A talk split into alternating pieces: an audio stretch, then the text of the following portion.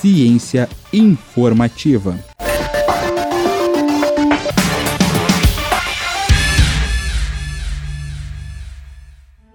Estima-se que o câncer seja responsável por causar uma entre cada seis mortes no mundo. Atualmente, a melhor forma de controlar o número de mortes ocasionados pelo câncer é através de medidas preventivas, que aumentem o número de diagnósticos precoces e, consequentemente, aumentem as chances de cura.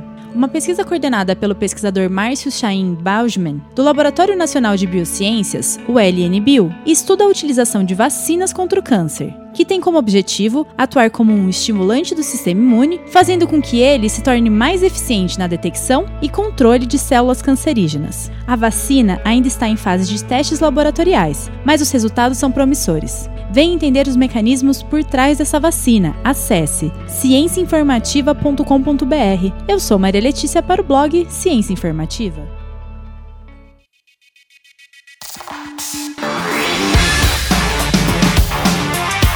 Ciência informativa.